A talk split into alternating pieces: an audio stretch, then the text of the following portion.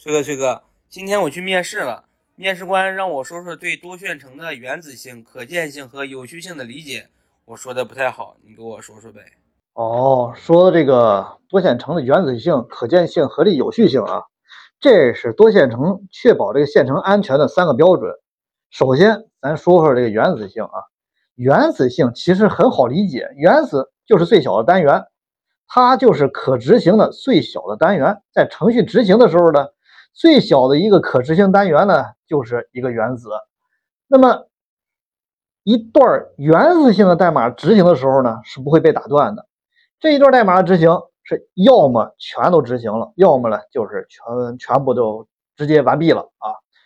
这段代码也许呢就只有一行代码，也许呢哎就是多行代码。一行代码啊很多呢，它也不是原子性的。因为这个原子性啊，并非是咱们写的那个 Java 代码的那个原子性，而是这个 CPU 执行阶段的原子性。所以呢，它并不是说这个代码少它就是原子性，也不是说代码多呢它就不是原子性。一行代码很多呢，也都不是原子性了。多行代码加上锁了，它也可以是原子性了啊。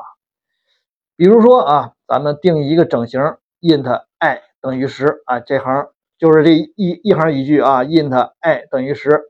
这行代码呢，它就是原子性了。在这里啊，这是给这个整形 i 赋值，这个是原子性了，它不可能被打断啊，因为它的在 CPU 里边的指令就是一条指令啊。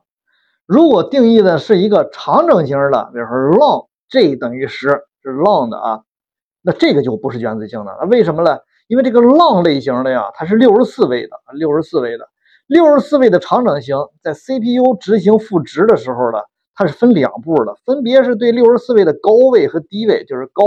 三十二位和低三十二位呢，分别进行赋值，这是分两步完成了。也就是说，在 CPU 里边啊，这个我们看的是 long j 等于十，看的是一条语句，实际上在 CPU 内部是两条指令执行完毕的。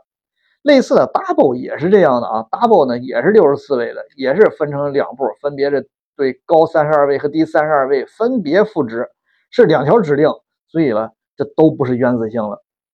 那咱再看看另外一条语句啊，这个 int i 等于十，然后呢，这个 i 加加，就是说先赋值 i 等于十，这个 i 是整形了啊，然后呢，再执行 i 加加，那么这个 i 加加它是不是原子性的了？那咱直接说答案啊，对，i 加加它不是原子性的。那个别看就这么一个简单的计算啊，写程序就是一行，就 Java 程序就是一行，但是 CPU 这个级别了就是三条指令了。它先是获取，呃，第一条指令了，先是获取 i 的值，第二条指令了，呃，执行 i 加一这个操作，第三条指令了，把这个 i 加一这个结果了赋值给这个 i。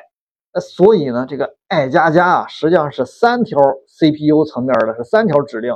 所以这个 i 加加啊，它就不是原子性的了。那么这么简单的一行语句都不是原子性了，那么对于多行 Java 代码是不是就肯定也不是原子性的了？其实其实也不是啊。Java 可以利用锁呢来保证这个多行语句的这个原子性啊。也就是说啊，这个在 Java 里边啊，它下个锁，然后呢把这多行语句了，它加个锁，这就是成了一个原子了啊。那么从 CPU 的角度呢，就是说插入一个 lock 的指令，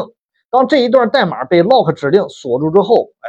这个以只能只能一个线程执行这段代码了啊，其他的线程就执行不了了。那么呢，呃，就是只能等着这个线程执行完毕了之后，然后才能够获得的这个执行权，也就是保证了这一段代码的原子性。